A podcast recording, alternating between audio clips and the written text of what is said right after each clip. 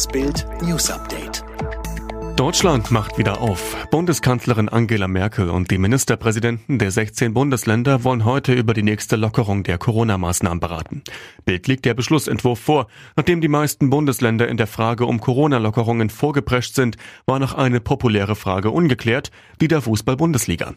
Jetzt steht fest, die erste und zweite Liga sollen wegen der Sonderstellung von Berufssportlerinnen und Berufssportlern den Spielbetrieb wieder aufnehmen dürfen.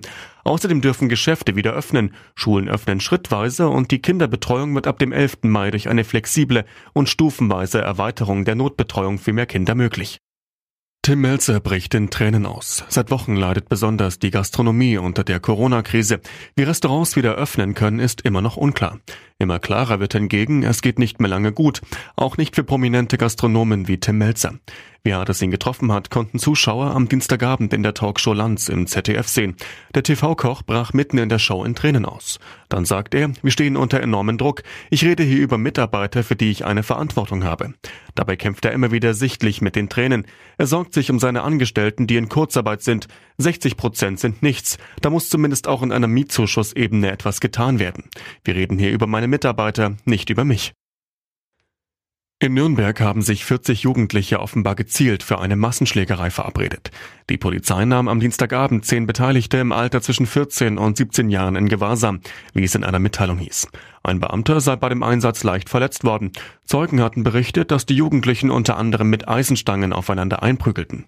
Als sich die Jugendlichen ausweisen sollten, habe ein 16-Jähriger einen Beamten mit der Faust gegen den Kopf geschlagen. Die Polizei leitete mehrere Ermittlungsverfahren ein. Flammeninferno in den Vereinigten Arabischen Emiraten. Am Dienstagabend geriet ein Wolkenkratzer in Al-Nachta in Flammen. Ersten Medienberichten zufolge gab es bei dem Feuer keine Todesopfer. Neun Menschen sollen laut Gulf News leicht verletzt worden sein. Das Feuer ist inzwischen unter Kontrolle. Bei dem Gebäude handelt es sich um den 190 Meter und 45 Stockwerke hohen Abco Tower. Das Wohnhaus liegt rund sieben Kilometer vom internationalen Flughafen in Dubai entfernt und wurde 2006 fertiggestellt. Der Sané-Poker geht in die nächste Runde. Bayern und Man City-Star Leroy Sané sind sich grundsätzlich über einen Fünfjahresvertrag einig. Jetzt geht es um die Ablöse. Der Rekordmeister will den Preis drücken. Nach Sportbildinformationen soll beim englischen Meister eine Ablöse von 40 Millionen Euro hinterlegt sein. Etwas Spielraum soll es in den Gesprächen noch nach oben geben. Aber auch wenn man sich auf eine Summe mit einer 5 davor einigen würde, wäre es deutlich weniger als die letzten Sommer kolportierten 100 bis 150 Millionen Euro.